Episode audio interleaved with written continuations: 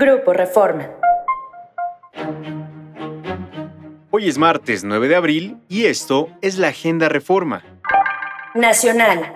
La mayoría de nueve ministras y ministros de la Suprema Corte de Justicia de la Nación votó a favor de invalidar la primera parte del llamado Plan B electoral por vicios de procedimiento legislativo que en breve deberán llevar a la invalidez de todos los cambios impulsados por el gobierno federal. Por nueve votos contra dos, el Pleno de la Corte invalidó la reforma tramitada en Fast Track en la Cámara de Diputados el pasado 6 de diciembre, cuando la iniciativa del Ejecutivo fue presentada, adoptada por Morena y aprobada, todo en menos de 24 horas.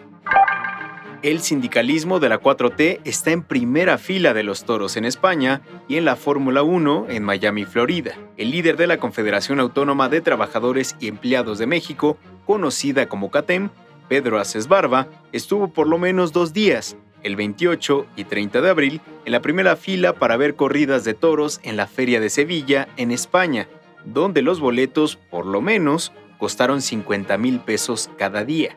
Este fin de semana pasado, Aces también estuvo en Miami para ver la carrera de la Fórmula 1 y estuvo en una zona VIP donde cada boleto ronda los 10 mil dólares, es decir, unos 200 mil pesos. Cancha. Para el entrenador de Chivas, Velko Paunovic, el rebaño cortó circuitos negativos y superó límites para fabricar un torneo ganador. Es todo en la Agenda Reforma. ¿Quieres saber más? Síguenos en reforma.com, elnorte.com y mural.com.mx.